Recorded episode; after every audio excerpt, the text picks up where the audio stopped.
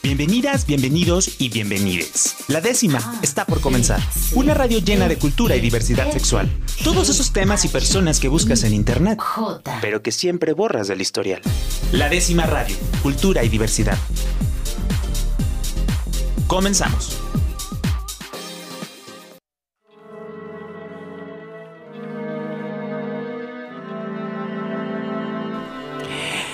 Año nuevo, vida nueva, vibra nueva y programa nuevo de 2023. mm, Algo así. Bueno, estamos de regreso aquí en la décima radio, en Jalisco Radio, la radio cultural del estadio, del estadio. Otra vez. Uno ya se quiere ir al estadio, Rafa. Ya uno no quiere venir aquí los miércoles contigo. Pero bueno, ya estamos acá. Es del estado de Jalisco, Jalisco Radio 96.3 FM. Eh, también estamos en Puerto Vallarta al mismo tiempo porque tenemos el don de la ubicuidad en el 91.9 FM y en el 107.1 FM. Y bueno, ya saben que aquí estoy el día de hoy con Rafa Rafita, quien hace posible que pues oigan las andeses de tonterías que digo semana a semana hasta sus casas. Entonces, un saludo Rafa, feliz año, me da, agrada muchísimo verte y estar de nuevo aquí en cabina. Ya viene el tercer aniversario de la décima radio, llevan tres años dando guerra por acá, por estos lados en Jalisco Radio y bueno, estamos muy contentos de estar el día de hoy aquí. Y fíjese que para estrenar este año, este, traemos un invitado de lujo desde la madre patria originario de los Altos de Jalisco, este polémico, muy, pol- muy polémico. Muy polémico. De Tepatitlán, Jalisco. de Tepa. Estamos aquí con Horacio Alcalá, productor, director de cine, este que recientemente tuvo eh, la presentación, o bueno, la más reciente producción que tiene es Finlandia, una película bellísima que es sobre eh, muchas. Y pues está aquí en Jalisco porque trae un nuevo proyecto y le dije, vente a cabina para platicar al respecto. ¿Cómo estás, Horacio? Pues mira, estoy muy contento de venir a mi tierra porque como has dicho de la madre patria, pues sí, vivo en España desde hace 20 años, pero he vuelto con un segundo proyecto. En realidad es mi tercer proyecto. La tercera vez que ruedo en, en México. Esta vez hablamos sobre la fragilidad humana con la grandísima Ángeles Cruz, actriz que acaba de, de ganar además por su ópera prima eh, un Ariel. Un Ariel, sí. Y está de protagonista. Wow. Eh, es una historia que pasa en un pueblo mágico inventado, un poco de realismo mágico otra vez, porque me he quedado yo ahí y me voy a, me voy a quedar en rollo con el realismo mágico, haciendo realismo mágico to- todo lo que pueda. Oye, pero conociéndote un poco, creo que tiene como mucha razón de ser. ¿Dónde te formaste? Digo, platicábamos este, en la cuestión de los espectáculos. Viviste durante siete años en medio de este onirismo fantástico alrededor del mundo, aprendiendo, viviendo y soñando. Pues mira, estuve siete años en el Cirque du Soleil, yo creo que podemos decir ¿no? Sí, sí, sí, No, sí. nombres, en varios espectáculos y todo fue por una coincidencia, ¿no? Terminé ahí.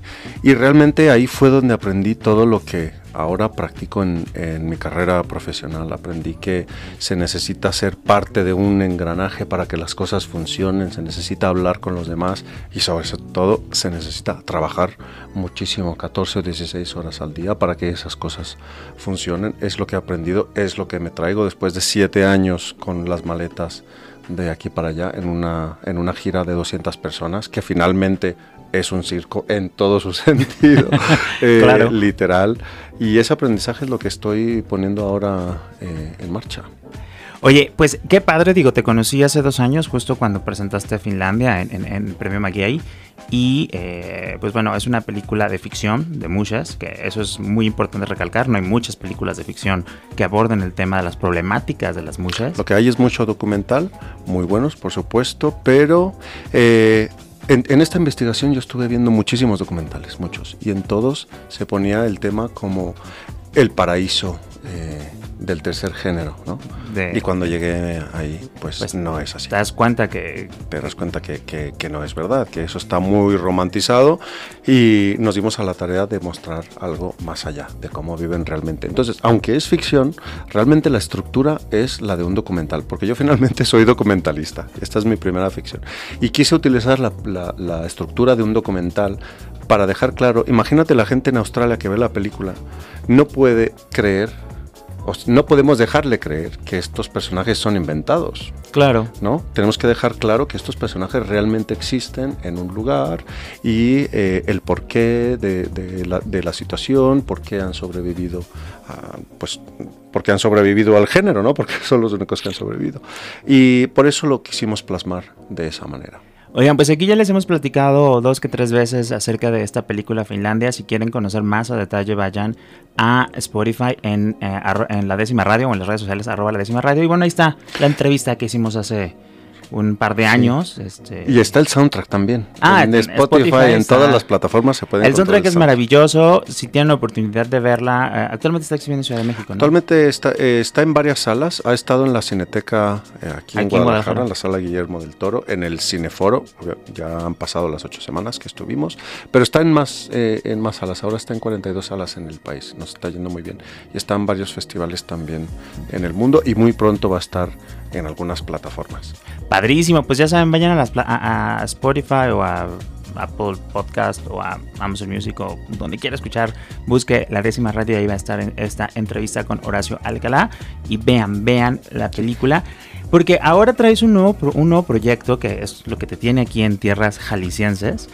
Este, que me gustaría que nos platiques un poco antes, porque en el segundo bloque me gustaría saber qué es lo que ha llevado a Horacio a crear este tipo de documentales, porque incluso en los documentales hay uno de, de, ballet, hay otro que es creo que de box. De, boxeo, de, boxeador.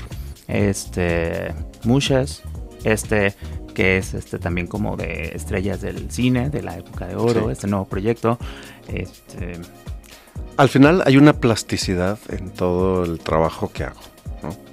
Eh, todo es muy visual, cuento las cosas a través de las imágenes y luego la otra capa es la música y luego una cuarta o quinta capa son los diálogos que para mí son menos importantes, pero que en este proyecto los vamos a trabajar eh, de otra manera. ¿Les cuento un poquito de qué va la película? Venga, sobre las olas. sobre las olas. Es una familia muy humilde que ordeñan vacas, que hacen queso y tienen un hijo que no tiene talento, pero la madre se empeña en que el hijo tiene que ir a estudiar a una escuela eh, fresa, una escuela de música. Y se, endeudan con toda la comunidad, con todos los vecinos, con los amigos. Y son tantas deudas que ya no pueden con ellas y deciden desaparecer a los miembros de la familia. Okay. Poco a poco, para no pagar las deudas. Mientras tanto, el hijo está ahí gastándose el dinero en la capital del país, porque todo es inventado, eh, sin querer estar, sin, sin, sin, querer tocar música. Y esto es porque yo lo he visto mucho en mi comunidad, ¿no? Gente que obligaba a sus hijos a estudiar medicina, obligaba a sus hijos a ser abogados, obligaba a sus hijos a hacer otra cosa que no querían ser. Y por supuesto, esas cosas siempre terminan mal. Y en la película todo termina mal.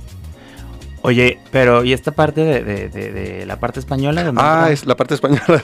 Ay, sí, sí, o sea, sí, qué padre. sí, qué padre, pero me cambiaste de película. Pero me hace falta un pedazo. No, les quiero contar.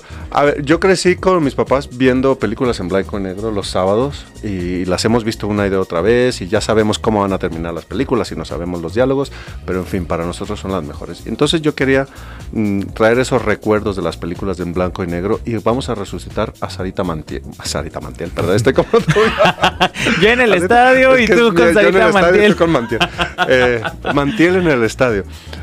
Eh, pues queremos revivirla, ¿no? Entonces, en esta misma historia que te conté antes, la, esta madre, cuando el padre ya ha desaparecido, porque lo han desaparecido, han falsificado su, su, su muerte, algo pasa, no te voy a contar qué, para que veas la película, claro. que se vuelven ricos de la noche a la mañana. Y eso también pasa mucho en nuestra sociedad. Gente que se vuelve rica de la noche a la mañana. ¿Y qué pasa cuando eso sucede? Que no se saben administrar los recursos. Entonces, ella, en lugar de sacar al resto de los miembros de la familia o de pagar las deudas, pues lo que hace es contratar a alguien que imite a su gran ídolo, a su diva. Entonces se trae a alguien desde España para que le cante las canciones de Sara Montiel. Wow, eso está padrísimo. pero, pero es en una época actual. Es, la, es en la época actual, claro. No, no, ella no contrata a Sara Montiel, obviamente. Sí, sí, sí, está muerta, pero hay alguien en España que la imita muy bien, que se dedica a eso. Ella se la trae y tanto ella como la comunidad quieren pensar y quieren vivir que es Sara Montiel. Es un poco el, el traje del emperador. Ya. Todo mundo quiere vivirlo tanto que se lo creen. Entonces realmente vamos a vivir a Sara Montiel y va a cantar ahí en la iglesia. Vamos a rodar en, ferreterías.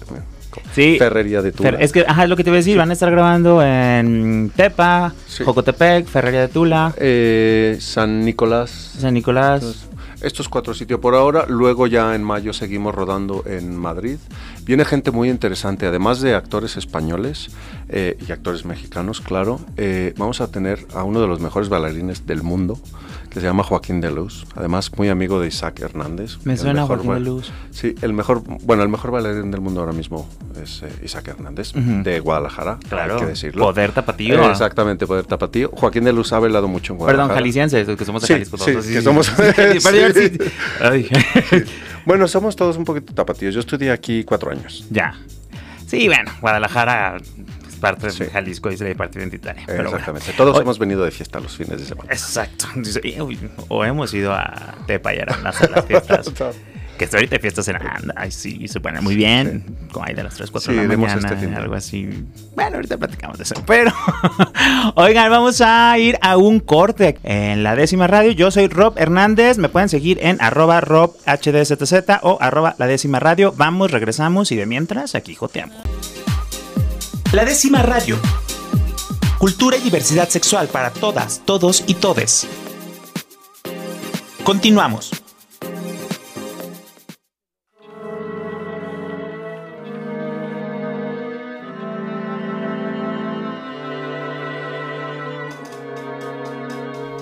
Estamos de regreso aquí en la décima radio y estamos con Horacio Alcalá, director y productor de cine. Y bueno, ahorita en el corte anterior nos estaba platicando un poco de los proyectos que, los más recientes proyectos, porque no son todos, tiene otros, que este, ha desarrollado eh, pues en México y ahorita lo que lo trae por acá. Pero a mí me gustaría un poco más como conocer a Horacio, de dónde sale Horacio, este, cómo llega de, de- de Tepa a Madrid, pasando por un sinfín de ciudades, este, para llegar a plasmar su visión de las historias, de este realismo mágico del cine, y, cómo llega a sentarse en el cine como pues su herramienta principal para inspirar, para motivar, para transmitir a través del mundo, porque pues a fin de cuentas es, es internacional, ¿no? El trabajo que se hace llega a miles de personas.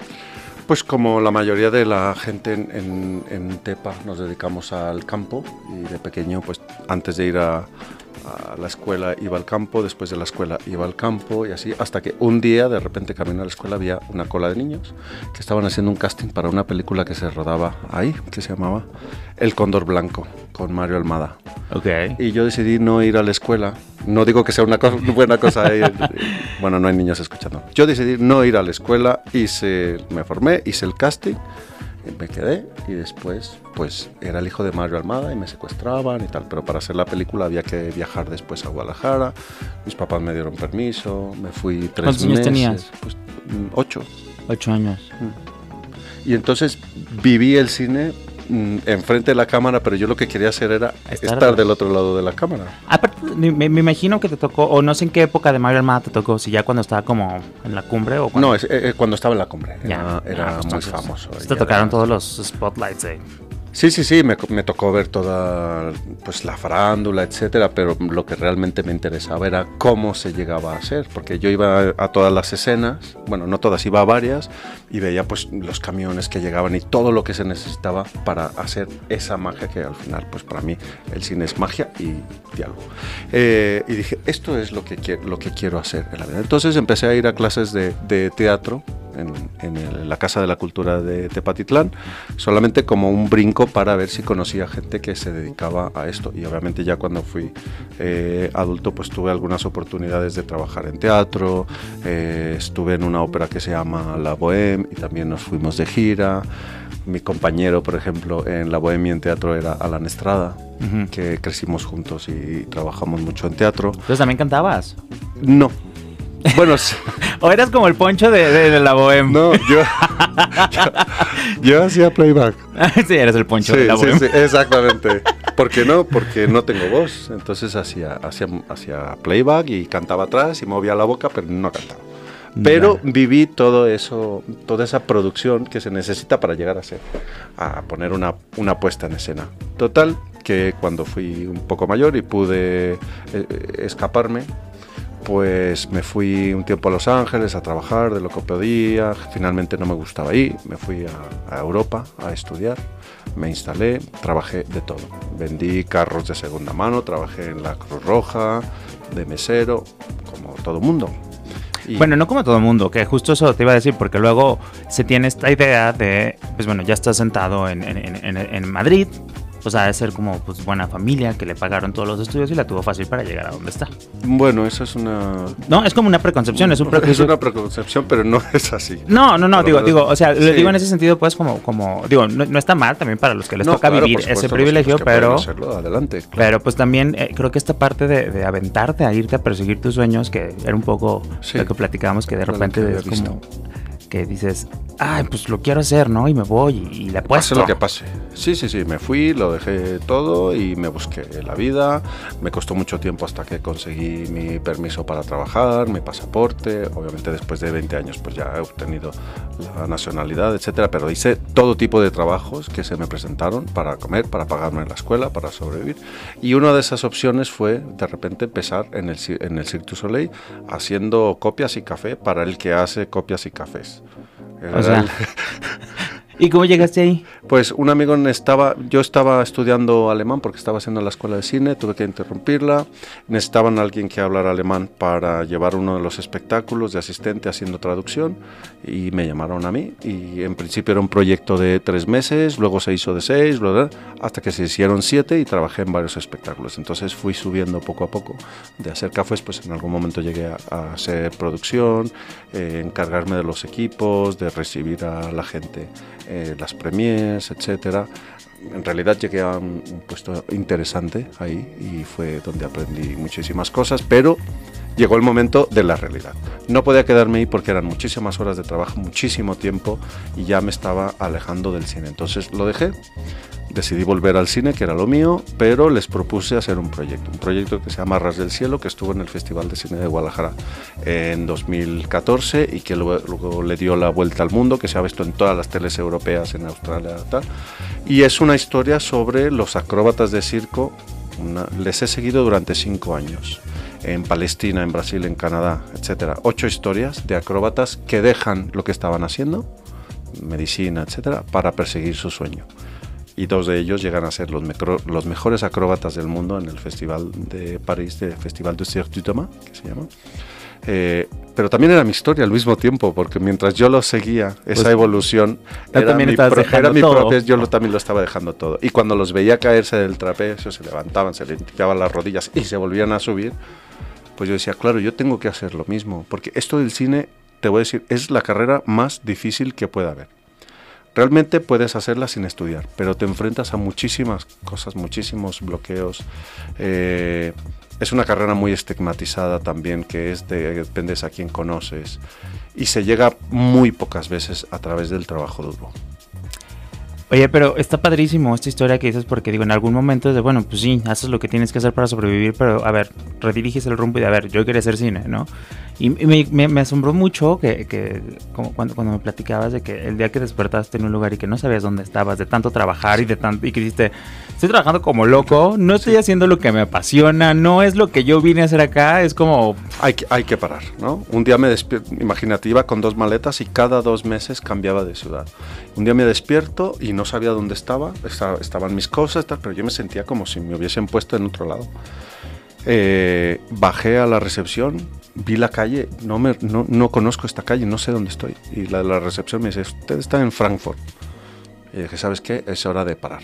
Es hora de parar y de volver a lo que quieres. Y ahora en el cine trabajo incluso más. Dormimos muy poco, trabajamos mucho, pero es lo que me apasiona. El circo me, apasiona, me apasionaba y me sigue apasionando, pero no es lo mío.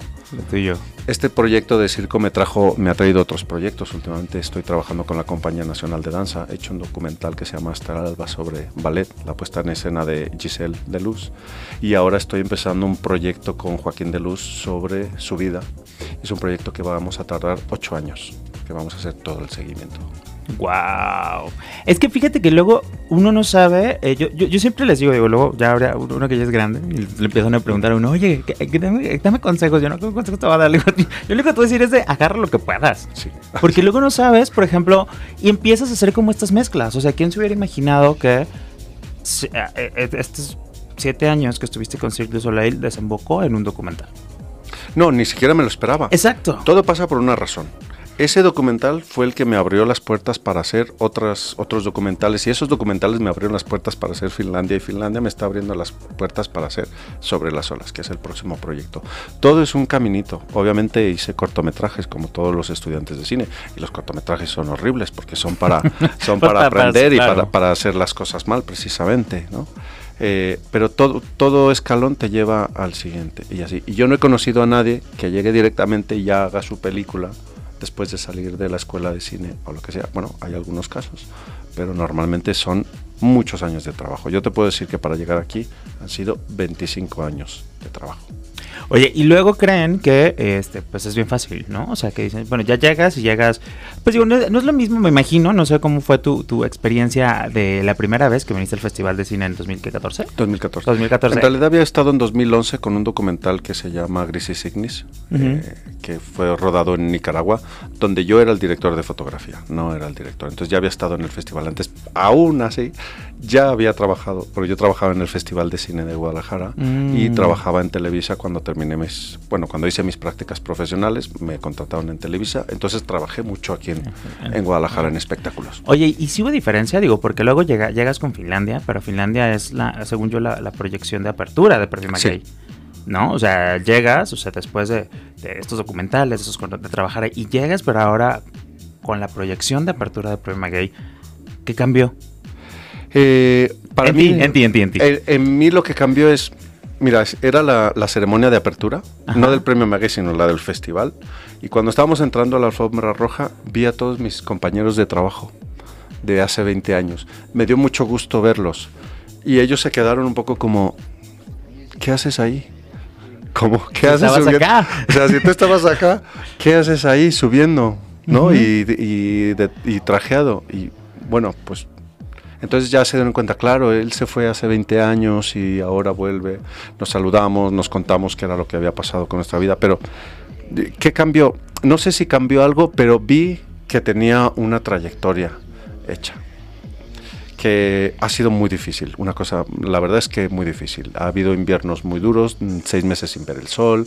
Obviamente, cuando eres estudiante en Europa, siempre vas a ser un estudiante pobre. Y bueno, ahora las cosas son diferentes porque tengo varios proyectos, pero no es tan fácil como la gente piensa. Yo creo que nadie que se vaya de su casa para buscar el sueño tiene las cosas fáciles. Oye, eso es muy importante porque luego creo que también, y, tiene que ver mucho con esta tolerancia a la frustración, ¿no? Porque luego em, creemos que todo va a ser fácil y pues no. O sea, a lo mejor ahorita, digo, incluso no son fáciles, pero a lo mejor, como dices, te van abriendo puertas, ya tienes una trayectoria que te va haciendo, pues, de una manera más sencilla, ciertas cosas, acceder a ciertos lugares, a ciertas personas, pero bueno, pues, ¿cuántos años no llevas detrás, no? ¿Qué fue lo que, o sea, es que, o sea, la verdad es que digo, no te conocía como toda la historia detrás de, de, Horacio Alcalá, ya el director ahorita. Y está padrísimo, o sea, está padrísimo de, ver como que lo que te apasiona te ha traído hasta el día de hoy para proyectar el cine. ¿Sabes qué pasa? Cada tres o cuatro días yo dejo la carrera y dejo el cine. Digo, no puedo más con este problema, lo dejo. Y a los a la media hora digo, vale, ¿y qué voy a hacer? Es que no hay otra cosa que me llene como eso. Y entonces vuelvo al proyecto. Y así, cada como la gente que, que deja de fumar, que vuelven al, A, los, a las tres horas o al siguiente día es, es, imposible no hacerlo. Y la verdad es que no tengo otra opción, no hay otra cosa que quiera hacer más que eso. Oye, qué interesante.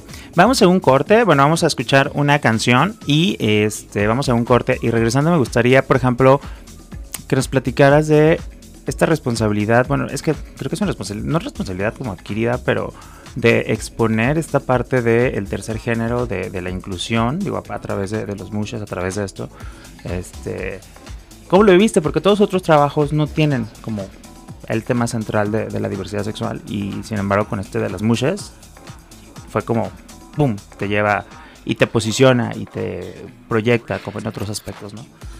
Te posiciona para bien y para mal, pero lo vamos a contar a la vuelta, ¿no? Vamos, regresamos y de mientras aquí joteamos. La décima radio.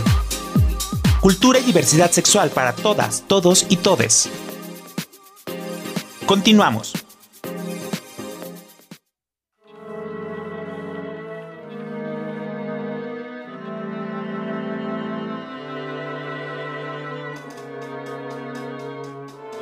Estamos de regreso aquí en la décima radio y pues si usted apenas nos está sintonizando en el 96.3 de FM, pues sabrá que estamos, bueno, no sabrá porque nos está sintonizando apenas, estamos platicando con Horacio Alcalá, el productor y director de cine, películas como Finlandia y unos documentales maravillosos que... Eh, pues nos ha estado platicando en estos bloques que si no nos escuchó y le interesa a partir de ahora, vaya a Spotify y ahí va a encontrar la entrevista completa. Oye, Horacio, a ver, antes de, retomar el tema que, nos quedamos este, acerca de crear cine de la diversidad sexual o LGBT, Wikipedia dice que eres políglota. Sí, tiene razón. Y si Wikipedia lo dice... no sé por qué Wikipedia lo dice, no sé cómo lo saben. Pero es verdad. Eh, sí, sí, sí, es verdad. ¿Qué idiomas hablas? Hablo alemán. Digo, aparte porque ahorita decías que justo, o sea, estuviste estudiando alemán. Sí, para sí, sí. Hablo alemán, trabajo en alemán. Ajá. Eh, trabajo en francés también. Ok. Eh, inglés, italiano y me quedé con el serbo-croata porque viví en Serbia un tiempo, entonces estoy, está por ahí. Ya. Pero no sé hasta qué punto se dice políglota, ¿no? Pero bueno. sí, pues, pues, yo... sí italiano, francés, alemán, inglés. Yo, yo, nada más hablo español. Tapatío y con la F. Por si fiki FRF no fue Ay, verdad, en la escuela que jugábamos eso. Eso es como súper de los 90, súper de los 90. Yo me acuerdo porque la mi mamá quería hablar con mi papá en secreto. Ya nadie lo hace, ¿verdad? No, no porque lo entiendo. Porque lo entiendo. con la pera, maravilloso. Pero bueno. Oye, a ver, después de eh, pues estar haciendo, creando documentales, decides hacer la primera ficción. Y bueno, creo que la historia también de cómo llegaste a, hacer Finlandia, bueno, a mí se me hace muy bonita porque es como... me estoy dando cuenta que eres muy impulsivo. Sí. O sea, soy muy impulsivo. Ajá. y bueno, de ahí retomamos. ¿Cómo llegas a la concepción de Finlandia? Mm, es otra cosa del destino, ¿no? Yo estaba haciendo el documental de un famoso diseñador eh, español eh, y después del primer día de, preproducción, el diseñador dice, mira, ¿sabes qué? Finalmente no quiero que nadie sepa mi vida. Cancelo el proyecto. Y era una pérdida pues, económica muy grande porque había contratos y sobre todo a nivel profesional pues te quedas derrumbado. Entonces no salí de mi casa mucho tiempo. Un amigo de León, Guanajuato, que vive en Barcelona, se vino a, verme por, como para animarme un poco. Estamos cenando y me vio muy mal y me dijo, ¿y por qué no haces algo que tenga que ver con la moda, pero que tenga un corte más humano? Ah, sí, ¿cómo que? Pues como las mushes. ¿Eso qué es? Yo le pregunté eso, es porque no lo sabía. Y tenemos que admitir que la mayoría de mexicanos no, lo, sabemos. Eh, y estaba en el celular, empecé a verlas, pagamos la cuenta, me subí a la casa y esa noche no dormí viendo documentales, leyendo sobre ellas, tal.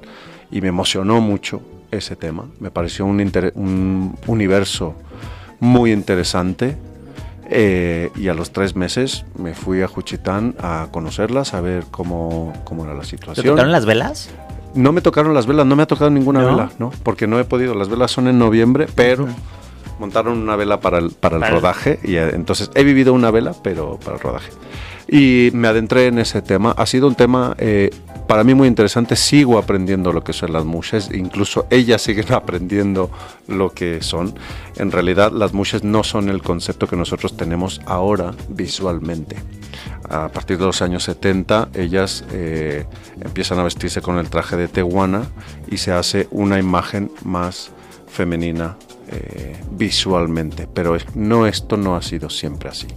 En zapoteco existe el masculino, femenino y otro artículo para las mujeres, la, le, li. Entonces entendemos que culturalmente está incorporado, aceptado hasta cierto punto, pero la imagen que tenemos de las mujeres no es, no es milenaria como se ve, aunque siempre han existido. Ya. Eh, no sé si, sí, sí, sí.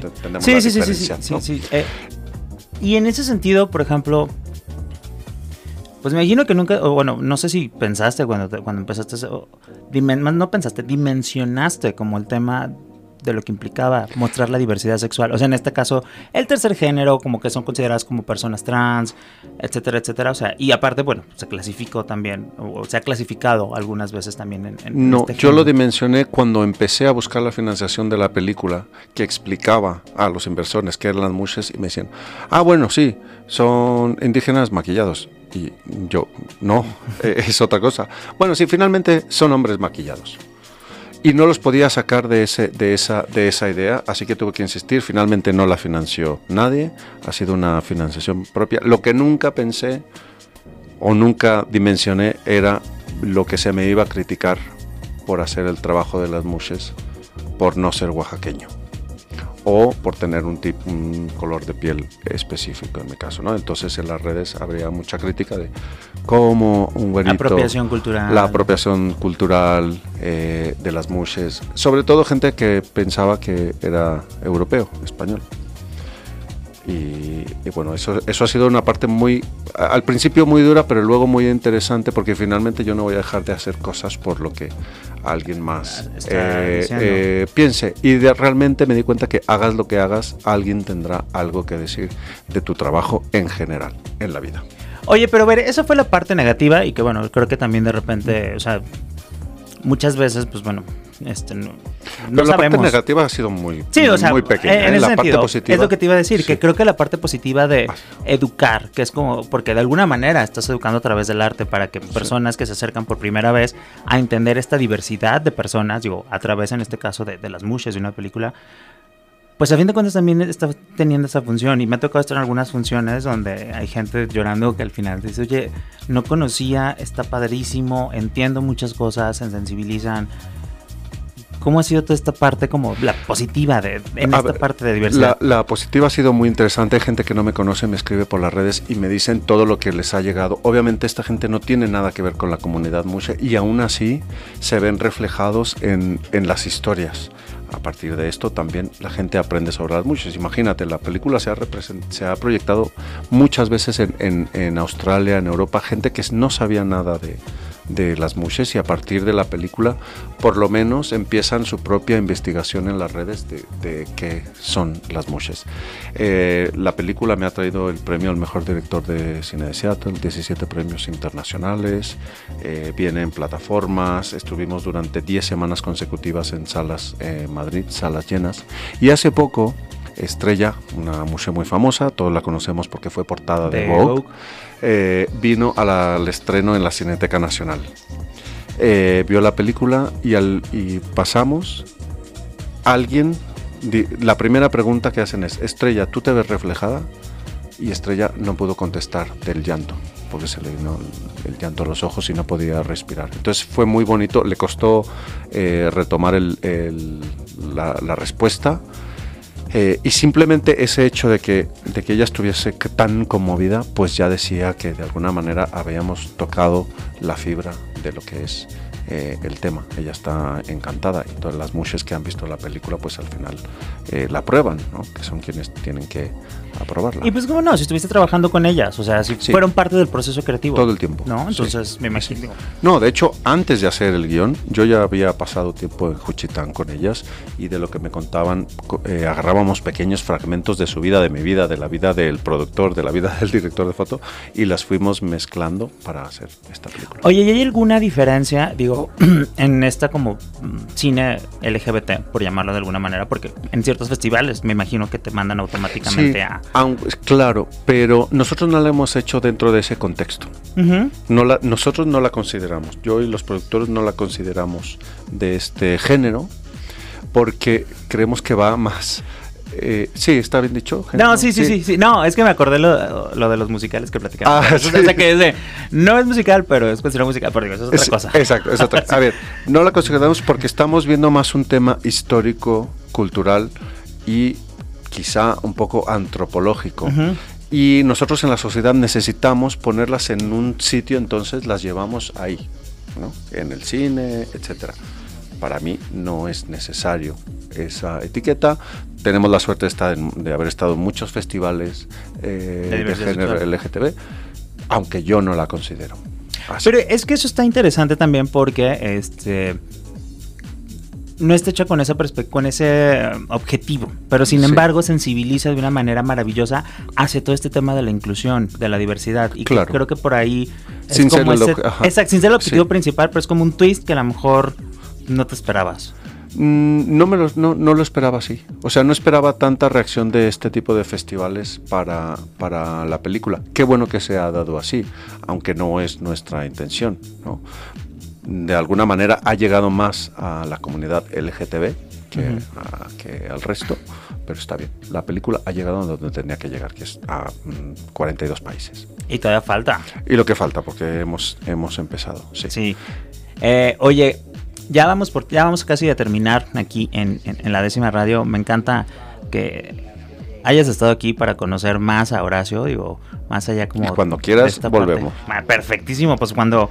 Tú dime cuándo vamos a platicar de sobre las olas. Ah, pues mira, cuando, cuando justo cuando en, estrenemos sobre las olas, Hacemos aquí la, presentación oficial. Perfecto, me parece perfecto. Oye, ¿dónde te pueden seguir? Eh, la productora de Aurora Project, ¿dónde los pueden seguir? Eh, a ver, yo orat.alcalá en las redes sociales. Con H. orat con H. Eh, o pones Horacio Alcalá y me encuentras en las redes. Finlandia la película y de Aurora Project, que es la productora. Hay más productoras involucradas en este proyecto de Sobre las Olas, pero de Aurora Project para Finlandia todas maneras, si lo pones en Google, nos van a encontrar. Nos gusta mucho recibir los mensajes de la gente después de ver la película, lo que han sentido, porque realmente esto nos, nos ayuda a alimentarnos con ideas para los próximos proyectos. Somos como vampiros. Oye, y creativamente, este, bueno, viene ahorita sobre las olas, que es como lo que ya tienes, pero ¿qué es lo que sigue para Horacio? Un musical que no es musical. un musical que se llama Oaxaca.